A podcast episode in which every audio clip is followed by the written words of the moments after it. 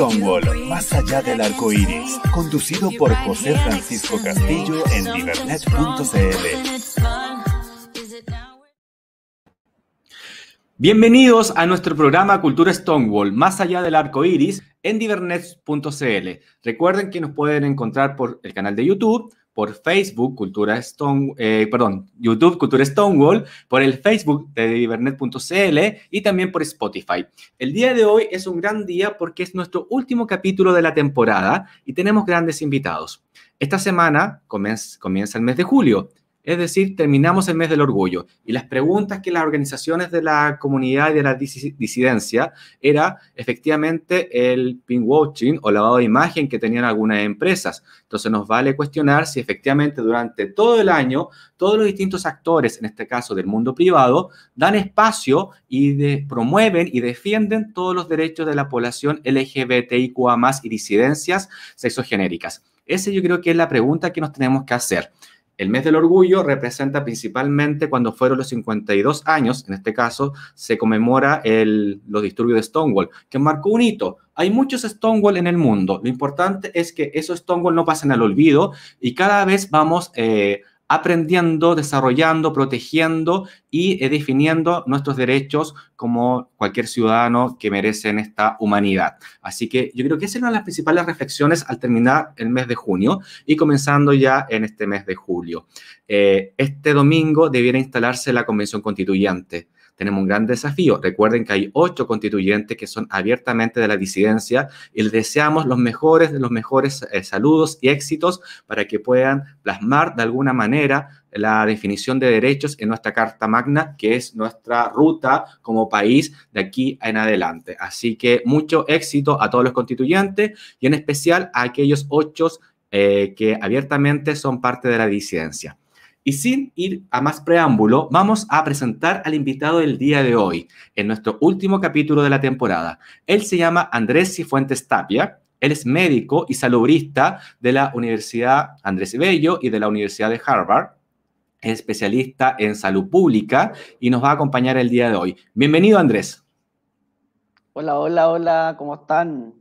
Bien, ¿y tú cómo estás? Día viernes, pero un poco cansado, me imagino, ¿no? sí, sí, sí, cansado, pero acá. Súper bien, eh, gracias por la invitación eh, y estoy acá disponible para tener una noche eh, de hartas preguntas y de conversación amena. Sí, lo importante acá, Andrés, es que esto es sin censura, ¿ya? Así que podemos conversar. Obviamente.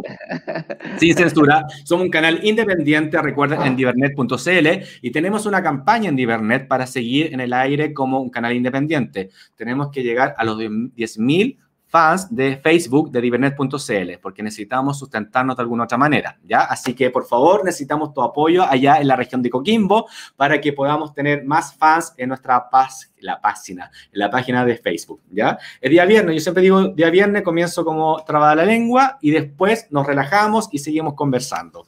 Así que, y comenzando el mes de julio. Llegó julio. por ahí viene julio. Llegó Julio, que le han dado con los memes de Julio. ¿ya? sí. Bueno, eh, antes que es de continuar, nos gustaría conocer a Andrés Cifuente. Él estudió medicina, ¿cierto? Sí, sí, sí, sí. Estudié medicina acá eh, en mi región. Yo soy de la cuarta región.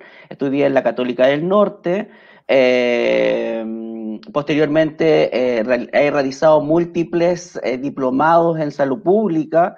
Eh, y lo último que realicé fue el magíster, como tú bien lo dijiste, de salud pública en la Universidad Andrés Bello y en la Universidad de Harvard. Mm. Eso más o menos sintetizada mi, mi, historia estudiantil. Sí. ¿Por qué decidiste estudiar medicina? Bueno, mira, en realidad eh, eh, decidí estudiar medicina no solamente por, porque me gustaba el área de salud, sino que además porque tiene un sentido social, tiene un sentido eh, del, apoyo que uno puede dar hacia la comunidad. en cierta medida debo de decir de que siempre eh, tuve ese, eh, ese bichito dando vuelta. no solamente inculcado por, por, mi persona, sino que por mi familia. En realidad desde ahí nace el poder ayudar a los demás, el poder eh, eh, eh, tener satisfacciones de otro tipo. O sea, poder sanar a alguien en algo tan simple a veces, que es, por ejemplo, escuchar a alguien, que muchas veces nosotros no tenemos esa magnitud del cómo poder ayudar a una persona. Y desde ahí eh, decido estudiar medicina, pero no obstante, primero yo no estudié medicina, estudié enfermería, estudié dos años de enfermería y desde ahí se convirtió mi vocación hacia la salud eh, en lo concreto para estudiar medicina, me preparé por supuesto eh, y quedé en la universidad. Eso es ah, interesante. O sea, también fue un, un proceso de llegar a la medicina propiamente tal y después egresaste como médico. Me imagino que estuviste haciendo tu internado, tu trabajo y empezaste a. No más que empezaste, te especializaste en salud pública. ¿En qué consiste la salud pública y por qué es tan importante en el desarrollo de, de, esa especialidad en la medicina?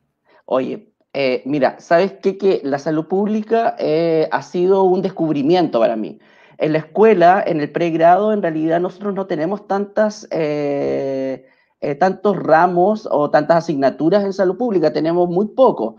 Eh, y en cierta medida siempre se hace como fome, porque son leyes, porque en cierta medida son situaciones que nosotros en la práctica clínica no tenemos, ¿ya? Pero nosotros, la salud pública en sí, eh, la aplicamos en todo momento del proceso clínico, ¿ya?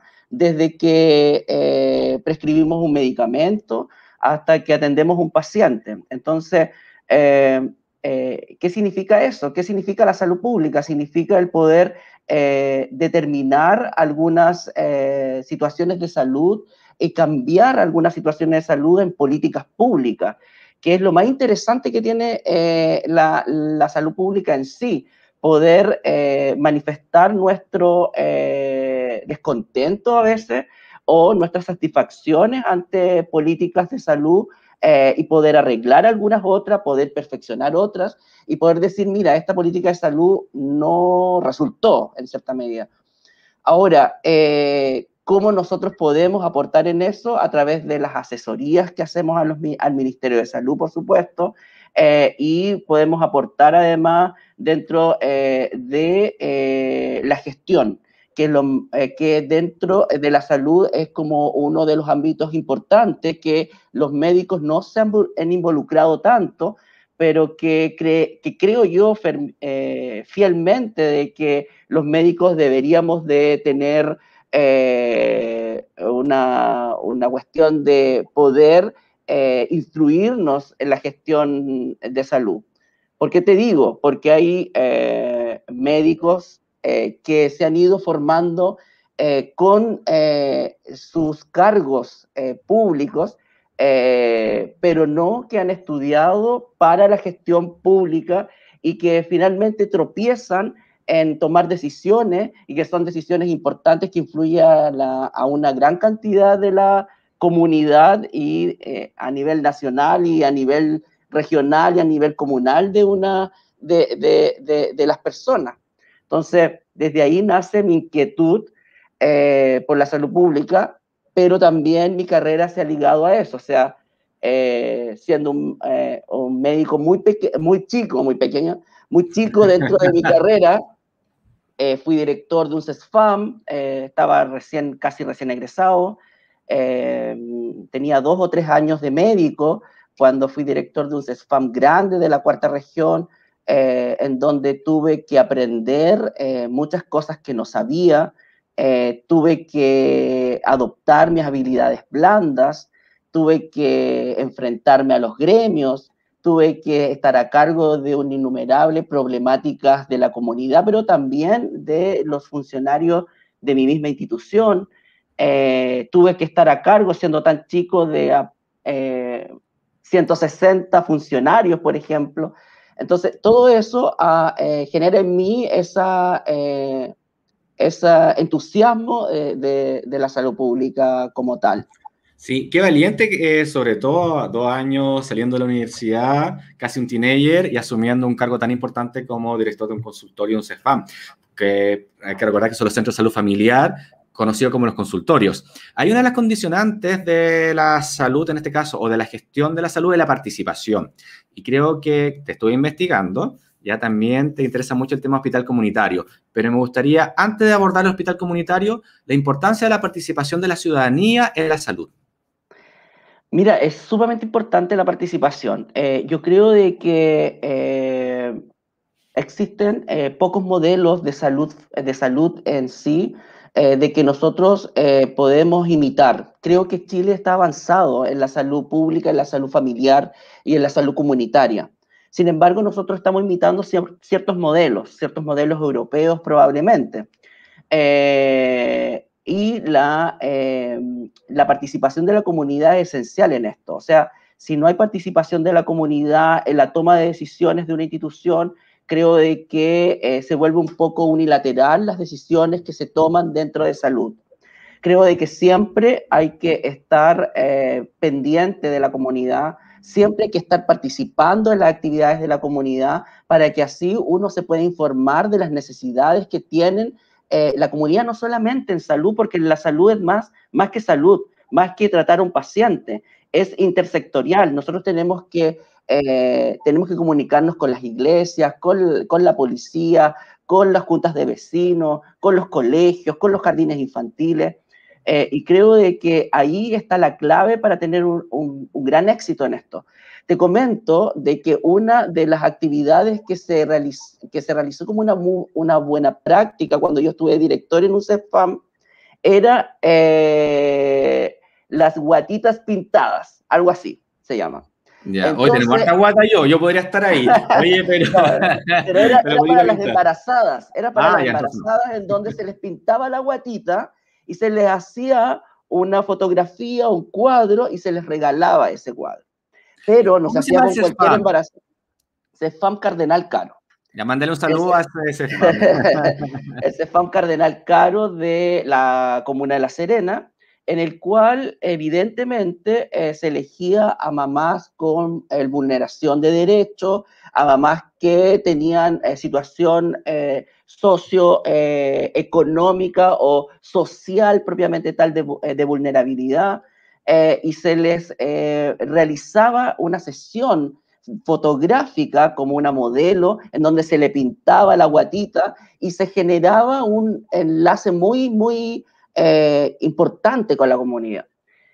Fue premiado el CESFAM por eso y fue replicado por muchos CESFAM del, eh, a nivel nacional. De hecho, todavía, todavía sigue esa, esa réplica en, los CESFAM y sigue obviamente todo este, este boom de el poder eh, generar un lazo además de la mamá con el niño y el padre, eh, para generar eh, familiares importantes dentro de la, dentro de la familia. Qué interesante, qué bonita experiencia para las mamás, futuras mamás y con su guatita y además todo el tema artístico. Me imagino que ahí estuvo las matronas, estuvo los ginecólogos, los médicos, los TENS, que todos son parte importante de la comunidad de salud. Eh, a eso quería llegar la importancia de la participación, porque en la medida, primero salud también uno se retrae, porque uno le tiene miedo al médico, eh, pero a los pinchazos, lo que sea, pero también cuando una comunidad está abierta, como el caso del ejercicio que hicieron ustedes, me imagino que baja los niveles de ansiedad, hay mayor adherencia a los tratamientos y también hay mayor compromiso y reconocimiento en el espacio territorial a los centros de salud. Tú de ahí de CEFAM, que son los centros de salud familiar, estuviste en ese como director, pero también tengo entendido que trabajaste en hospitales comunitarios, ¿cierto? Sí, sí, sí, sí. Sí, ¿y cuál es la eh, eh, diferencia? Porque también nuestros espectadores entiendan la diferencia qué es un hospital comunitario, porque me veo un hospital, hospital, pero ¿qué lo hace distinto que sea comunitario? Bueno, te comento un poquito. O sea, yo fui director de un centro de salud, posteriormente eh, estuve como médico clínico en un CESFAM propiamente tal, y después fui reclutado desde el Servicio de Salud Coquimbo eh, para eh, hacerme cargo de los hospitales comunitarios. ¿Qué son los hospitales comunitarios? Son hospitales de baja complejidad que se instauran en comunidades que están lejanas a, los, a las urbes regionales donde eh, las poblaciones son pequeñas, eh, y, pero que eh, necesitan de cierta medida atenciones más complejas que un CEFAM. ¿Qué significa esto? Que eh, tienen hospitalización, pero que además llevan un modelo de salud familiar parecido a un CEFAM. Desde este, desde este modelo hay, es como un híbrido entre eh, un CESFAM y un hospital en el, en el, concepto, obviamente, de salud y de la atención clínica. Eh, obviamente que todas las regiones tienen hospitales comunitarios en, en comunas pequeñas en donde eh, no sobrepasan las 30.000 personas o, eh, o 40.000 como máximo, eh, y estos hospitales dan tanto atenciones clínicas de urgencia, atenciones hospitalarias para pacientes dentro del intrahospital propiamente tal, como atenciones, como un CEFAM de atención abierta, en donde la comunidad está presente y se realiza obviamente todo lo que tiene que ver con los programas de salud que tiene la, que tiene la comunidad. Muchas veces el hospital comunitario de una comuna es el único centro de salud que tiene esa comuna. Como por ejemplo nosotros acá en Andacoyo, que es el único centro de salud. No hay un consultorio, no hay un CESFAM, no hay un SECOF. Por lo tanto, es el centro de, eh, salud más cercano que tiene la comunidad para atenderse todas las necesidades, tanto hospitalarias como de atención eh, primaria de salud. Sí. Andrés, respecto a la diversidad sexual, a la disidencia, ¿cuáles dentro de las políticas de salud actualmente están dirigidas a nuestra población? Porque es muy distinto, por ejemplo, cuando hablamos de heteronorma, me imagino también hay médicos o alguien del miembro de la, eh, profesional de la salud que no tiene herramientas para trabajar la diversidad en todo orden de cosas, no solamente en el mundo de la disidencia sexual. ¿Cuáles son las políticas actuales del Ministerio de Salud respecto a la atención de las disidencias sexogenéricas? Mira, las políticas o normas de salud eh, han estado eh, siempre en cuestionamiento dentro del ministerio y de, dentro de las políticas públicas. Sin embargo, existen eh, políticas públicas a través de circulares que generan en cierta medida una permanencia de los pacientes dentro de la atención clínica. Te comento un poco de que en el 2002 se, se, promulga la ley de deberes y derechos de los pacientes, en el cual tiene un foco en el, en el contexto de la dignidad y de eh, la atención clínica que pueden tener los pacientes, no solamente pacientes del ámbito de la disidencia sexual, sino que todo tipo de pacientes. Sin embargo, eh, posteriormente a eso, eh, se promulgan diferentes circulares desde el Ministerio de, eh, Salud, en el cual indica de que las disidencias sexuales propiamente tal deben ser tratadas, por ejemplo, por su nombre social. Esto está desde el 2014, en el cual indica de que los pacientes transgéneros o con disidencia sexual deben de eh, ser tratados como eh, pacientes normales y que su ficha clínica debe tener su nombre social eh, y ser llamado por su nombre social, realizar exámenes, órdenes de exámenes, órdenes de procedimiento, prescripción de medicamentos con su nombre social. Eso es un gran avance que ha tenido Chile dentro de Latinoamérica. Sabemos que Europa es mucho más abierto a esto eh, y de que en definitiva son eh, políticas públicas que han ido avanzando en el tiempo. Ahora, Disculpa, continúa, disculpa. No, cuéntame, cuéntame. Sí, no. ¿Qué pasa, por ejemplo, si un profesional de la salud, un trabajador funcionario de salud, de un CESFAM, un SECOF, no respeta, por ejemplo, lo que estás planteando tú, que no respete mi nombre social? ¿Qué pasa ahí? ¿Qué puedo hacer yo como ciudadano? O ciudadanos. Puede, sí, ¿qué, ¿qué, puedes hacer ahí? Obviamente hacer el reclamo. Hay varias instancias de hacer un reclamo. Hacer un reclamo dentro de la OIRS, que es la Oficina de, eh, de Información, de Reclamos, de Sugerencias y Felicitaciones dentro de la institución, pero además hacer un reclamo en la Superintendencia de Salud, hacer un reclamo en el Servicio de Salud correspondiente o hacer un reclamo, en definitiva, al Ministerio de Salud, porque eso está infringiendo una norma y una ley, ¿ya?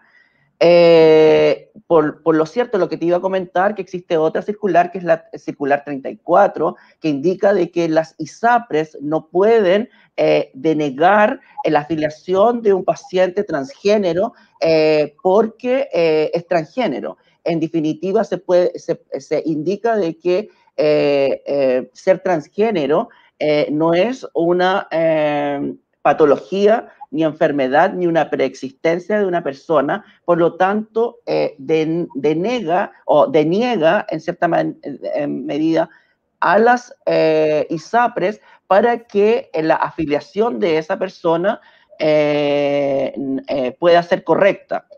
y eso es otra política de salud, como, como, como lo hemos visto. Entonces, ¿qué significa? Que las ISAPRES no pueden denegar una afiliación de un paciente transgénero por ser solo transgénero. Ya, eso es importante saber y que la comunidad, en este caso los espectadores, estén en conocimiento de que la atención pública tiene que respetarse todos sus derechos a propósito de la ley de derechos y deberes de los pacientes, ya, del 2012, y en el caso del 2014, del 2014 en adelante, eh, todas las personas, por ejemplo, transgéneros o trans, tienen que ser nombrados por su nombre social y están en todo su derecho. Ningún funcionario del sistema de salud público puede discriminar. Eso es la ley, ¿cierto? Eso es lo que dice. Oye, y, además hay otra normativa del 2015. ¿Cuál más? hay pura normativa, ¿cuál más tenemos? que, está dirigida a los niños, niñas y adolescentes que tienen disidencia sexual, pero de que eh, se debe de eh, generar un comité dentro eh, del centro hospitalario eh, para poder determinar si el paciente puede ser intervenido de forma quirúrgica para poder generar transformaciones dentro, para, dentro de, su, de su cuerpo que son irreversibles. Ojo con eso, porque debe de pasar por un comité en el cual todos los hospitales lo tienen eh, en el contexto, obviamente, de, estamos hablando de menores de edad, con, eh, que debe de estar de acuerdo los padres con esto, eh, y que además se le toma en consideración absoluta al individuo, sea la edad que sea, en el contexto que sea, ¿ya?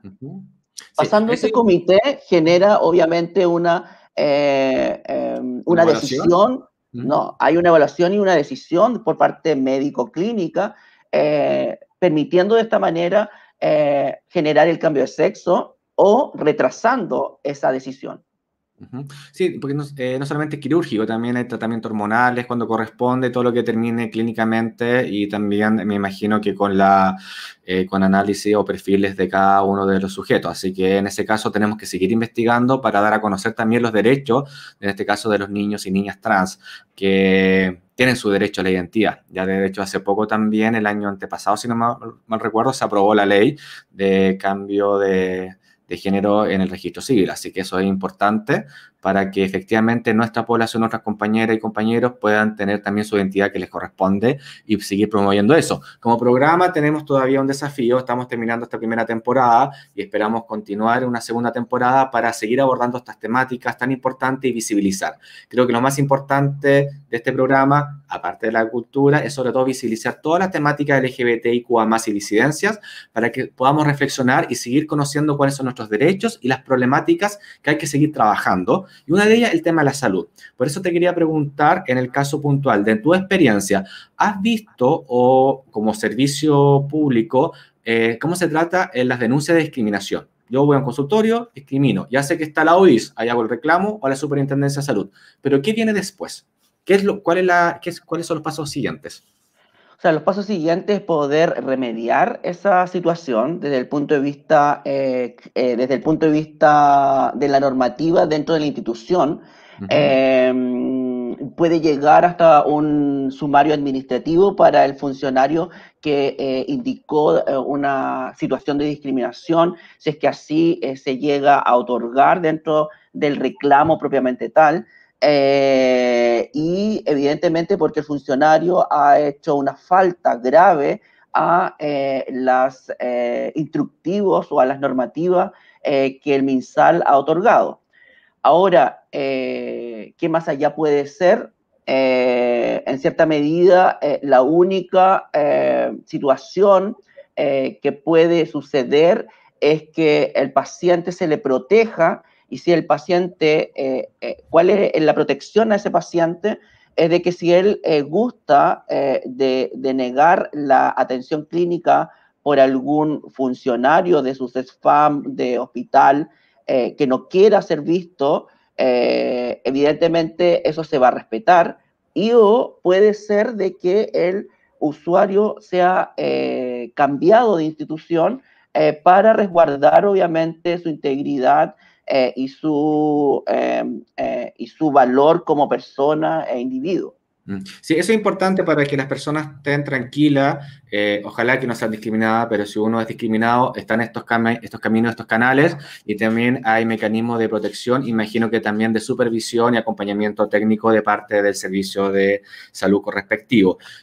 En el caso de colegio médico quiero llegar, porque también sé que eres uh, colegiado, ¿ya? Sí. Y participas en una mesa, tanto en el servicio de salud, donde tú trabajas, servicio de salud Coquimbo, como en el colegio médico, que es una mesa que es muy similar de nombre, que es mesa de equidad y género, y la otra es de género y equidad, algo así. Eh, ¿De qué se trata y en qué y cómo se relaciona o se articula el colegio médico con las políticas públicas de salud? Mira, eh, el departamento de equidad, o sea, el departamento de género y equidad del colegio médico, en el cual eh, soy miembro em, eh, de la cuarta región, se conformó este año como departamento, como departamento propiamente tal. me invitaron a participar eh, esa invitación eh, fue obviamente que inmediatamente aceptada, pero eh, estamos en, la formación de este departamento. ¿Qué, significa eso? Que estamos dentro de, de, poder darnos a conocer, de generar capacitaciones no solamente para la comunidad, sino que ir desde adentro, desde las bases médicas o sea, a los estudiantes. Y eh, eh, para que los estudiantes salgan con una base eh, no solamente del conocimiento técnico, del conocimiento científico del, de, mm, de, la comunidad, sino que además tengan el valor y las herramientas y habilidades blandas para tratar un paciente de estas características. Ahora, nosotros evidentemente eh, somos súper pluralistas eh, y diversos eh, como, como, mm, como, departamento, no, ah. como departamento, y, en, y, en, definitiva, actualmente, ¿qué estamos haciendo? ¿Qué estamos haciendo? Estamos integrando una mesa más grande en el cual queremos generar capacitaciones para los alumnos, eh, de medicina propiamente tal, pero poder ampliarla a todo el terreno de salud, que es, eh, que es importantísimo, pero además capacitándonos nosotros, porque eh, en cierta medida nosotros tenemos las ganas, pero además tenemos que fomentar nuestra, nuestro conocimiento. Y ese conocimiento va más allá. Nosotros tenemos integrantes que tienen 80 años, médicos eh, de esa eh, categoría hasta eh, recién egresados que en definitiva vienen con todas las ganas para poder potenciar esta situación. Entonces nos enriquecemos de conocimientos que vienen de lucha de años, de lucha de género, de lucha de, del poder indicar qué, es lo, qué, es lo, qué es lo que se debe de hacer probablemente, hasta las ganas de un médico eh, un médico chico, como le decimos nosotros, eh, eh, para poder conformar esta mesa diversa, pluralista, que me encanta porque somos pocos, pero... ¿Cuántos son? nosotros somos como, como 12, 12 o 15, somos pocos, pero es un departamento súper, súper animado, nos estamos juntando cada dos semanas, Em, somos una, una, comunidad muy enriquecida y además eh, lo que más me gusta es que somos eh, gente, hay mucha gente de trayectoria. Eso, eso también es, es, bueno. ¿Por qué? Porque, ¿qué es lo que me hace pensar? De que esto se ha vivido siempre, pero ahora tenemos una oportunidad para poder eh, tomar las riendas y decir, bueno, esto es lo que hay que hacer. ¿Sí? Qué interesante. Bueno, un saludo entonces al Colegio Médico. También, tú sabes, que estamos desde marzo del año pasado en un periodo de pandemia, y Colegio Médico a nivel nacional y regionales han sido actores fundamentales de alguna otra manera en recomendaciones. Creo que vamos a aprovechar tu rol de médico para recordar cuáles son las medidas de prevención y después volvemos al tema central, pero creo que es importante. La si yo estoy vacunado, no me voy a enfermar. La pregunta, si estoy vacunado, ¿no me voy a enfermar? No, no, no, no, no. Por supuesto que no. Bueno, salió un estudio, el estudio eh, entre eh, eh, la vacuna Pfizer y la vacuna mm, Sinovac, en el cual indica evidentemente de que em, las, las vacunas no son 100% efectivas. tenemos la Sinovac solamente nos previene el 60%, alrededor del 60% de la sintomatología de un paciente eh, de, que yo voy a tener sintomatología de coronavirus, pero además eh, en mortalidad es alrededor del 90% de protección, ¿ya? Para ambas vacunas. Eh, de entrar a UCI alrededor del 85-90% y de generar una hospitalización propiamente tal, eh, lo mismo, entre el 80 al 85%. Por lo tanto, efectivamente, eh, estar vacunado no significa estar inmune y el no tener, obviamente, la enfermedad. Hay que seguir cuidándose entonces, lavado de manos, distanciamiento físico, uso mascarilla y eh, ventilar, ¿ya? Andrés, sí, y después vamos a continuar con nuestro, grata conversación. Eh, vamos a comerciales. Nosotros tenemos un patrocinador, así que adelante, señor director.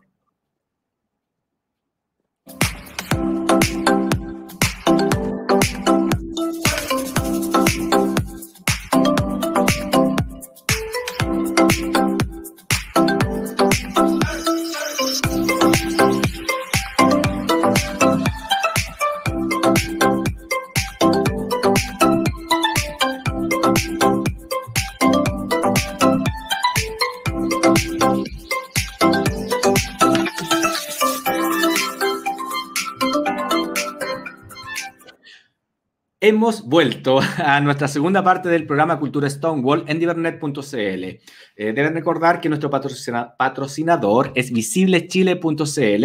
Gracias a ellos que nos están vistiendo. Andrés, yo a todos los invitados les modelo. Obviamente no soy la Claudia Schiffer, nada de eso, pero le hacemos empeño. Así que mira mi polera, no sé si se ve bien, ¿ya? Respetando el arco iris, a propósito de que estamos terminando el mes del orgullo. Si tú, Andrés, quieres hacer un regalito, un engañito a tu pololo, a tu polola, a tu polole, a quien sea, papá, mamá, primo, hermanos, al consultorio, hospital, servicio de salud, colegio médico, te podrías perfectamente regalarle, por ejemplo, un tazón, una polerita. Quiero agradecer el regalito que me hicieron. Aquí, ah, con mucho cariño de parte de Visible Chile a nuestro invitado Andrés Cifuentes. Así que, ¿te gustó? Espera, espera, Me encantó, miren. Sí. Ahí está Oye, muchas gracias, te, te, pasaste porque en realidad este programa tiene mucha producción, debo decirlo. Debo decir que eh, regalonean harto a sus invitados y pues, pucha, muchas gracias por, por el regalo y además por todo, por todo la previa, por toda la previa, que no se cuenta, pero tiene harta previa. Sí, mucho trabajo. No, el backstage después, pero... Ah, ah el, pero sabes que tiene harto y, uno se va involucrando, se va, eh, va generando lazos eh, y, en realidad tiene harto trabajo de por medio de que finalmente el producto eh, debe de ser de calidad y creo que es así. Sí, esa es nuestra apuesta. Eh, somos, eh, todo el mundo lo sabe, en este caso lo seguimos diciendo, somos independientes por amor al arte y bueno, tenemos afortunadamente en este caso un patrocinador de que nos ayuda y aquí está la polerita, así que también si quieren poleras temáticas, hay una muy bonita en la página visiblechile.cl y nos alegra que te haya gustado el tazón de Cultura Stonewall gracias a visiblechile.cl. Así que vamos a continuar y bueno, ya sabes, cualquier regalo, ya sabes dónde comprar y hay que apoyar a los emprendedores. Eso es importante, lo hemos recalcado en todos los programas, que este es un emprendimiento eh, que está de una u otra manera colaborando y visibilizando a través de pequeños regalos a la población LGBTI y a las disidencias. Así que un gran abrazo. Mira ahí Mario García Delgado que nos está escribiendo desde la ciudad de Cancún, Playa del Carmen. Así que ahí nuestro amigo mexicano que nos ha acompañado siempre todos los días viernes en la noche. Estábamos hablando de, hicimos una pequeña pausa de, de conversatoria hablando del COVID, pero principalmente de la labor del colegio médico y de, en este caso, del Departamento de Género y Equidad. Eh, dentro del servicio de salud, ¿existe algo similar y cómo se trabaja? Sí, existe la mesa de equidad y género, eh, em, en, el, sentido de poder eh, generar protocolos de atención clínica para la comunidad, pero además de poder capacitar a los funcionarios en el, en el trato, eh, en el poder eh, generar igualdad, en el poder generar eh, y en el poder difundir, evidentemente, las políticas que el ministerio requiere, pero que además el Servicio de Salud quiere dar una cara diferente.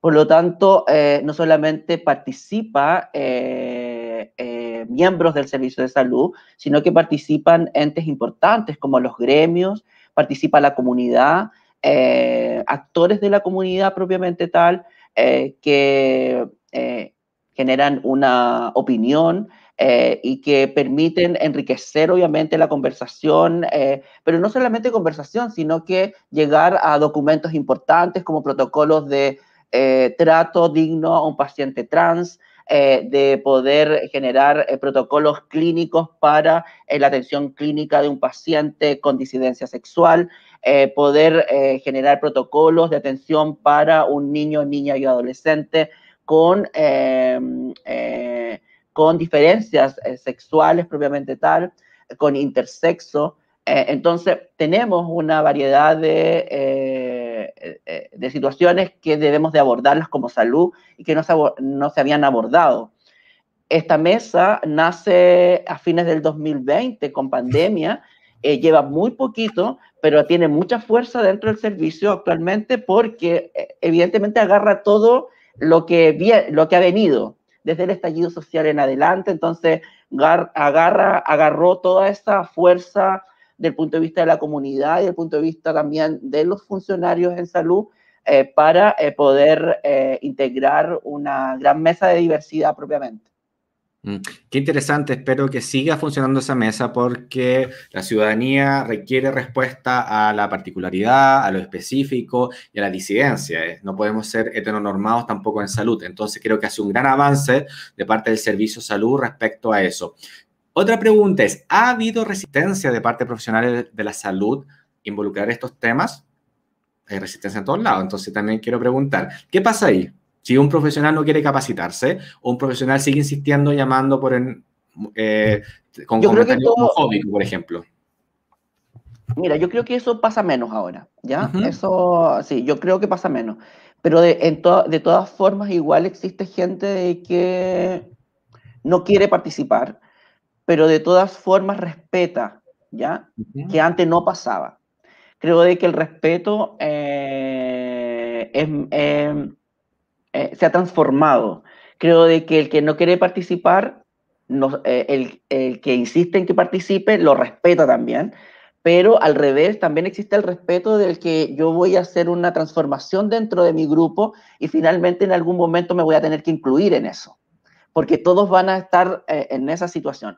Ha existido resistencia, sí, sin duda, de gente un poco mayor, de, un de gente que ya está de salida, pero me sorprende además de que gente importante, de que gente, jefaturas, de gente eh, de un ámbito muy eh, excelso, correcto, tengan abierta esa posibilidad para poder eh, cambiar, que es, que, es lo más importante en esto. cuando tuvimos una conversación el otro día en, la, en, la, mesa de equidad y género de Colmet, eh, y yo, eh, cada uno daba un testimonio de cómo había vivido eh, algunas situaciones de discriminación.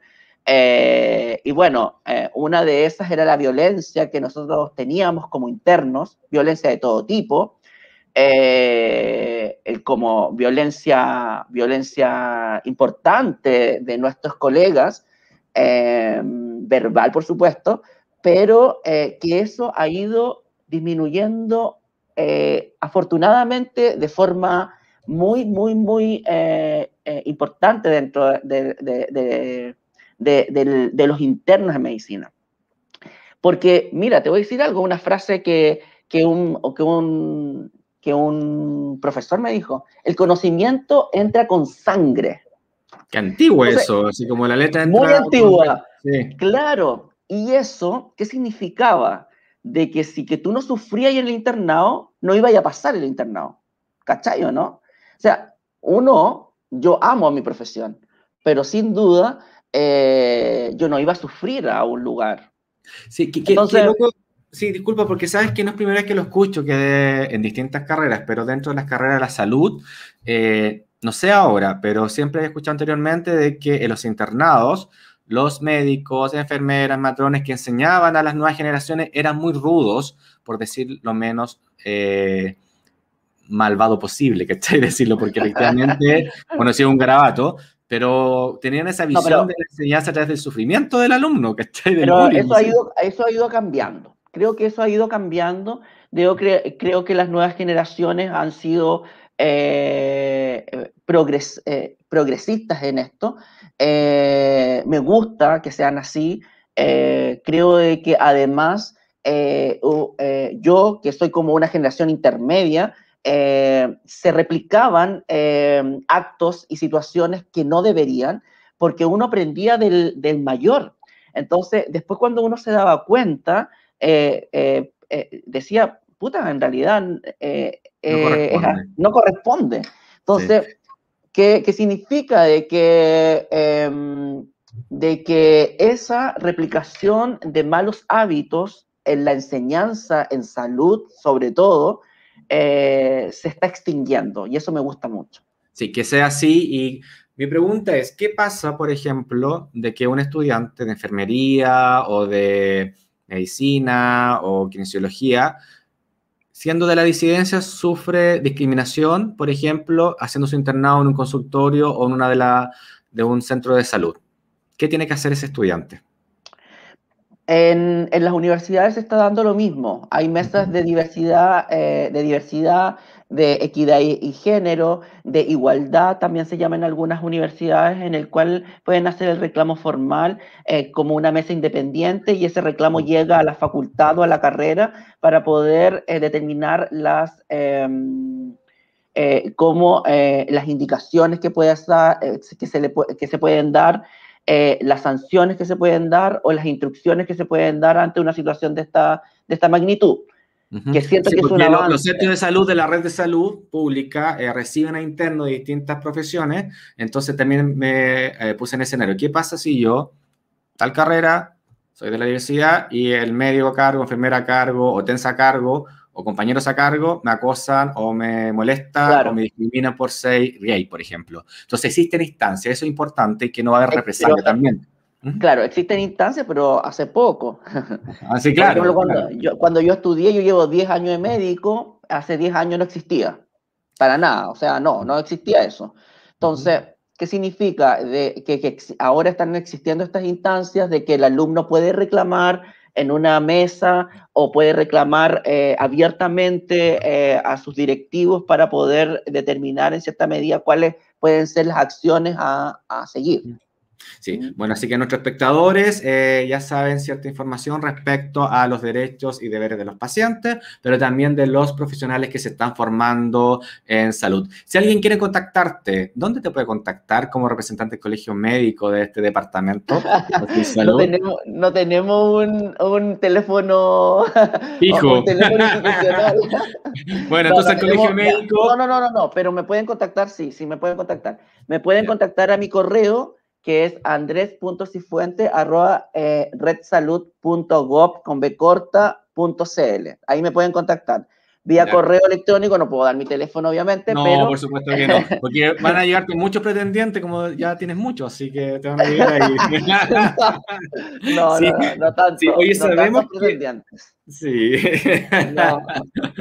Mira, te pusiste rojito. Oye, oye, Andrés, Tú sabes que en este programa también nos gusta hablar de eh, libros, cine, películas o cualquier manifestación cultural. Y sabemos que te gusta una... Que dé de nuevo el correo. Ah, eso, internamente voy a, dar, de nuevo el correo.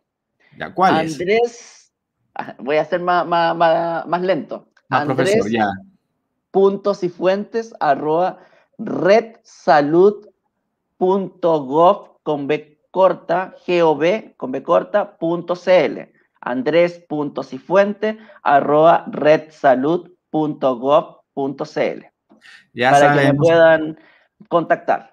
Sí, así que gracias, señor director, que en un momento va a aparecer ahí por. Eh, ahí está el correo. Gracias, señor director. Ahí está. Nuestro director es maravilloso, Andrés, así que te lo recomiendo totalmente. Nuestro señor. pero punto .gov con B corta, lo, insistí, lo puso con B larga. Corrección, sí, corrección, fue el autocorrector. sí. Andrés, sabemos que te gusta mucho leer también y que hay un libro. Eso, ahí está, ahí está bien. Ahí está, ahí está. Vean los señores espectadores. Eh, Tengo que morir todas las noches de Guillermo Sorno, que es un libro del año 2014 mexicano. ¿Por qué te gusta ese libro, Isa? Y nos puedes contarte qué se trata brevemente. Oye, mira, este es el último libro que leí. Igual me gusta leer harto, sí, debo reconocerlo. Igual no tengo mucho tiempo para leer, pero eh, es un libro en el cual tiene que ver con eh, la comunidad LGTBQI+, LGTBIQI+, de, Em, de eh, México, eh, en el cual eh, se desarrolla en los años 80,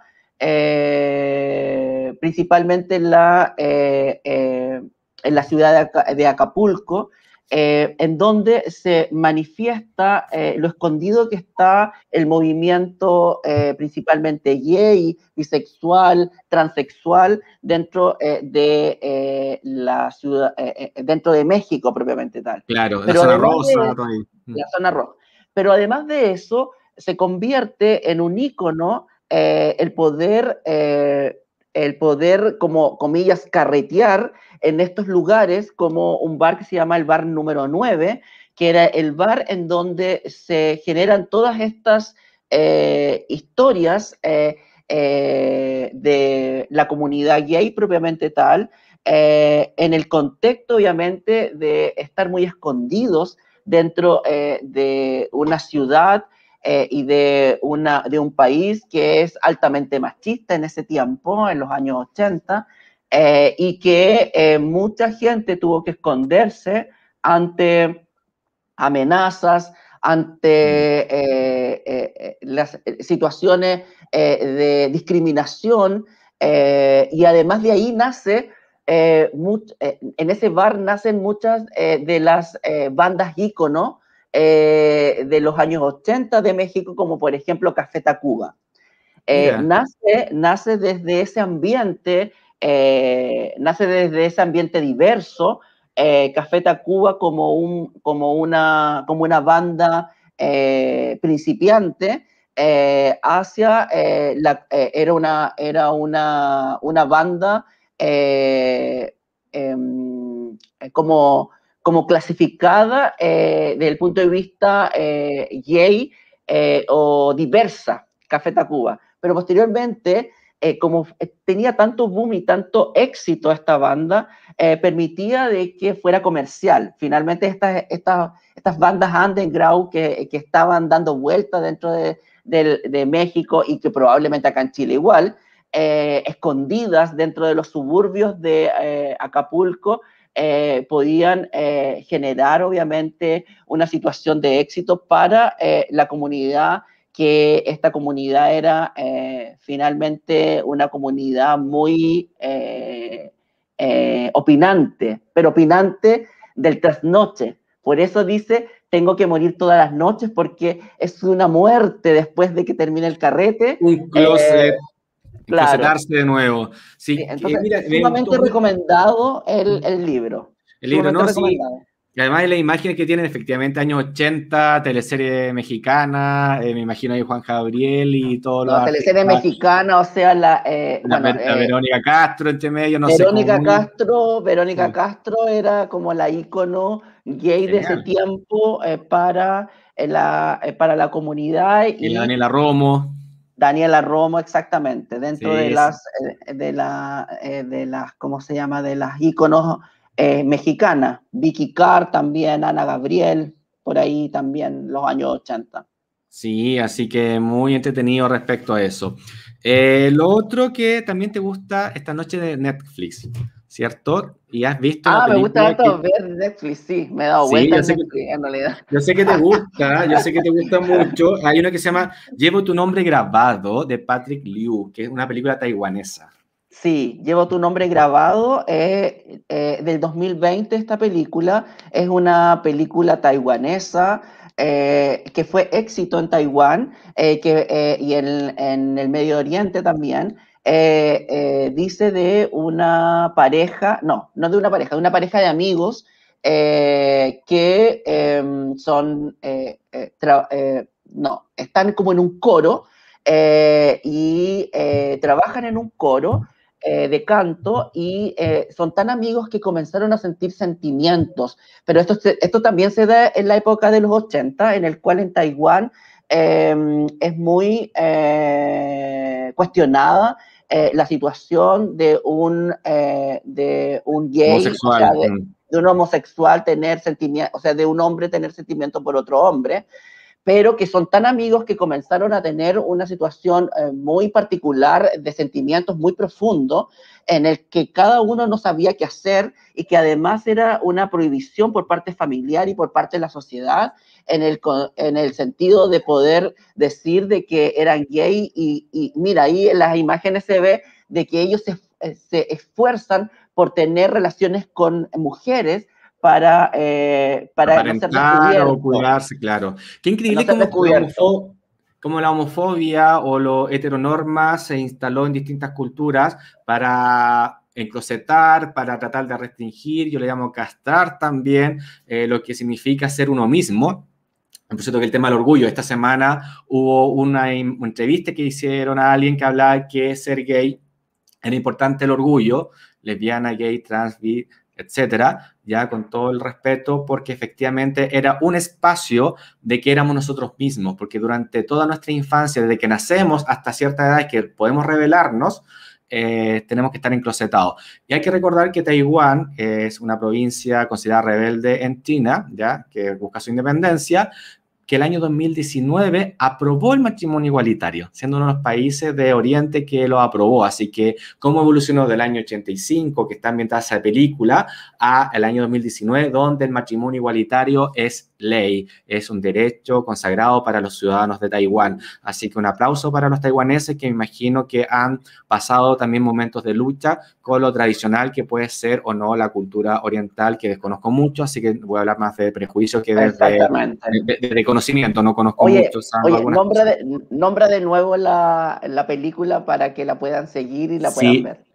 Llevo tu nombre grabado. Llevo tu nombre grabado. Ahí señor director, de nuevo, por favor, una imagen de tu nombre grabado, porque los, aparte están guapísimos los dos, actores, eh, no, y, muy bien, y muy bien tratada la película, porque habla también de cómo el homoerotismo, a través de una relación efectiva, son cosas tan sencillas como el compartir un espacio normal, como todo el mundo, y se empiezan a conocer, a jugar, y a través del tacto, de las caricias, de ese tomado de brazos, se va construyendo el amor. Como todo de cosas. Así el amor nomás, pues. Así cuando llega, llega, no queda otra. Así que recomendar entonces, llevo tu nombre grabado. Tu nombre grabado. Sí, del director Patrick Liu, que es de Taiwán, así que, eh, que fue estrenada recién el año 2000. 20. Ya hace poquito se estrenó esa película, así que tienen que verla. Está en Netflix, así que pueden verla ahí todos nuestros eh, espectadores. Y por último, de nuestra triada cultural, vamos, no, va a ser pasapalabra, pero también se claro, bueno, son pasapalabra. también sabemos que te gusta mucho cantar, bailar, hacer performance, eh, porque tú eres un hombre multifacético. No solamente eres hombre de ciencia, de gestión política, de políticas públicas me refiero, también gremial, eh, sino también te gusta leer, ver cine y le canta y le canta a todo, ¿ya? Oye, y ah, además, y además soy instructor de salsa, acuérdate ah, de más encima, ya. Así que, mira, me bailo. Así que después, terminando el programa, vas a hacer performance, ¿ya? sí. Hay una cantante que comenzó, comenzó, comenzó haciendo cover, que se llama Carlos Saúl, y tiene una canción muy bonita que es de Yuridia, que se llama Amigos, no por favor. ¿Por qué te gusta esa canción? A ver si podemos escuchar, señor director, puede buscar algo por ahí de esa canción. Mm. No nos censure eh, YouTube. no, mira, la canción Amigos No Por Favor es una canción súper eh, gay primero, pero segundo, eh, tiene que ver con... Em, tiene que ver principalmente con una, la situación que pueden vivir dos amigos con parejas, o sea, dos amigos como pareja, pero que finalmente no se reconocen como pareja. Eh, la, canción, en cierta medida, eh, determina eh, una situación súper angustiante para uno de, de, los dos, porque mm, indica de que él se siente como pareja de la otra persona, pero la otra persona no lo reconoce. Entonces, creo de que eso en el mundo gay se da harto. Eh, en el contexto de eh, poder decir, oye, yo no quiero emparejarme contigo. Segundo, yo no quiero tener una, una situación, ay, pero no se escucha. Oh. No, por derecho de autor no podemos, pero es que ahí está, esa era Yuridia. Sí, es de la Yuridia, es de la Yuridia. Sí, pero este cantante, una versión que la canta un hombre, que es Carlos Saubur, que comenzó con eh, haciendo cover y ahora tiene su propia discografía. Ahí está Yuridia. Sí, sí, sí, sí, exactamente. Sí. Oye, pero esta canción es muy bonita de, de, Yuridia. Entonces sigue esta relación de que somos amigos Oye, pero, o no somos. Mira, ahí está. ¿La escuchan? No. ¿No? Está soñando. Mentira. Si la Ah, yo solamente la escucho entonces. Sí. No, entonces no. Yo solamente la escucho. Sí, solamente la escucho tú. Entonces, ¿cómo se llama el, el, el actor? Iba a decir, el cantante Carlos Saúl. Sí, y Yuridia. Y Yuridia. Y, Yuridia es la canción de ella. Claro, claro, claro, claro, claro. Sí. Así que bueno, que bien bonito la canción esa, entonces por eso te gusta mucho. Sí. Así que, bueno, ¿y, qué más te gusta de Carlos Saúl? Porque ¿cómo lo encontraste a él?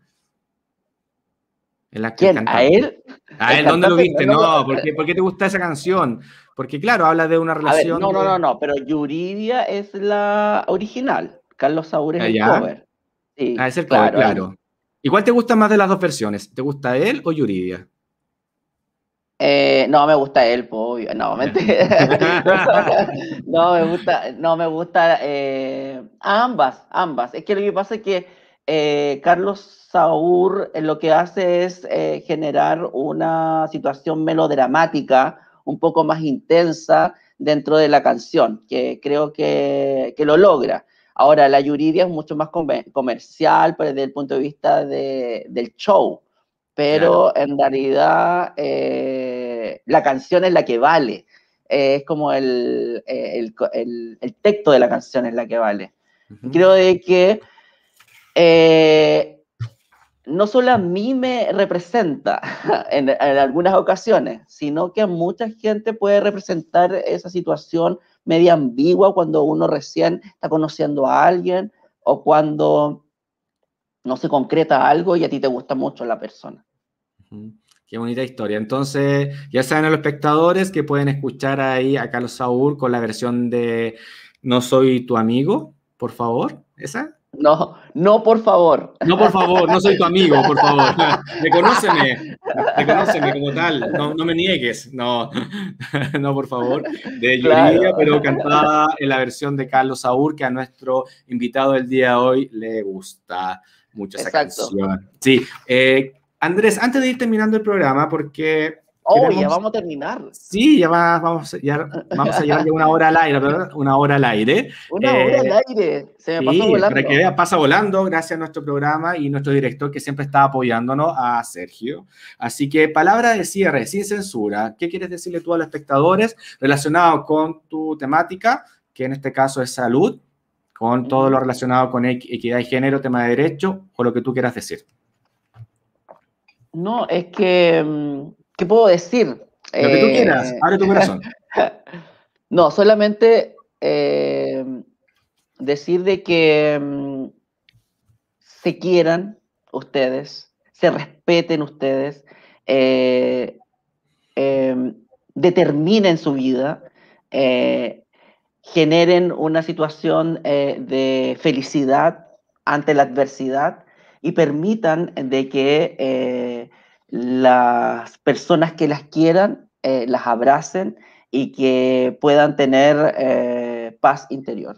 En realidad es eso, más que, más que otra cosa, o sea, creo de que las experiencias de la vida permiten forjar un camino importante para uno eh, y las experiencias, todas las experiencias valen y todas las experiencias uno tiene que sacar lo positivo de aquello. ¿Mm? Así que muchas gracias Andrés por acompañarnos el día de hoy. Nosotros estamos terminando, tú fuiste el último invitado de esta temporada, el invitado número 8 pasó, pero esperamos tener una segunda temporada en divernet.cl. Queremos agradecer a todos los invitados que estuvieron con nosotros, así que queremos hacer un pequeño homenaje de agradecimiento también a cada uno de ellos, porque así como tú, en forma voluntaria, sin tener por qué, accedieron a participar en nuestro programa, de entregar su conocimiento, su historia de vida, cuáles son sus proyecciones, qué es lo que piensan del mundo y también compartir elementos de la cultura tan cotidiana que ellos los veían, lo leían, lo escuchaban en el ámbito privado y también lograron de una otra manera presentarnos. Eh, todo, lo que, eh, todo lo referente al tema de la cultura. Así que agradecer a cada uno de los invitados que estuvieron con nosotros, Alonso Poblete, de un, un gay en Chile, Pablo Imaña, Jennifer Mella, que es constituyente electa, de hecho, por la región de Coquimbo. Un gran eh, saludo, a, aplauso, decir, un gran saludo a Jennifer y los mejores de los éxitos en esta gran labor que tiene. Eh, Camila Márquez, Irving Gutiérrez, Pablo Lincura, a la red de municipalidades con Francisco Vira, Carol Amaral y Jordan Vergara, y por supuesto a ti. Sin dejar de lado también de saludar a Daniela Acevedo, quien fue nuestra voz en off para la intro y para la auto del programa, y a visiblechile.cl, quien nos estuvo patrocinando y nos estuvo, en mi caso, vistiendo para poder estar con ustedes en pantalla. Quiero agradecer lo personal al canal divernet.cl, Andrés. Eh, ya sabes, tienes que ayudarnos a difundir en la región de Coquimbo. Es un canal independiente. Ah, Sí. Ah, cultura. Ah, visible. visible. Chile. Visible. Visible, Chile. Qué bueno que te gustó el tazón de la choca. Me gustó mucho el tazón. Sí. para que tomes desayuno ahí, tu cafecito y todo. Y en lo personal, despedirme y agradecer a cada uno de ustedes por esta oportunidad de estar acá. Esperamos tener una segunda temporada pronto para venir eh, más preparado, más recargado, con mejores novedades, eh, pero sobre todo el cariño que se ha presentado.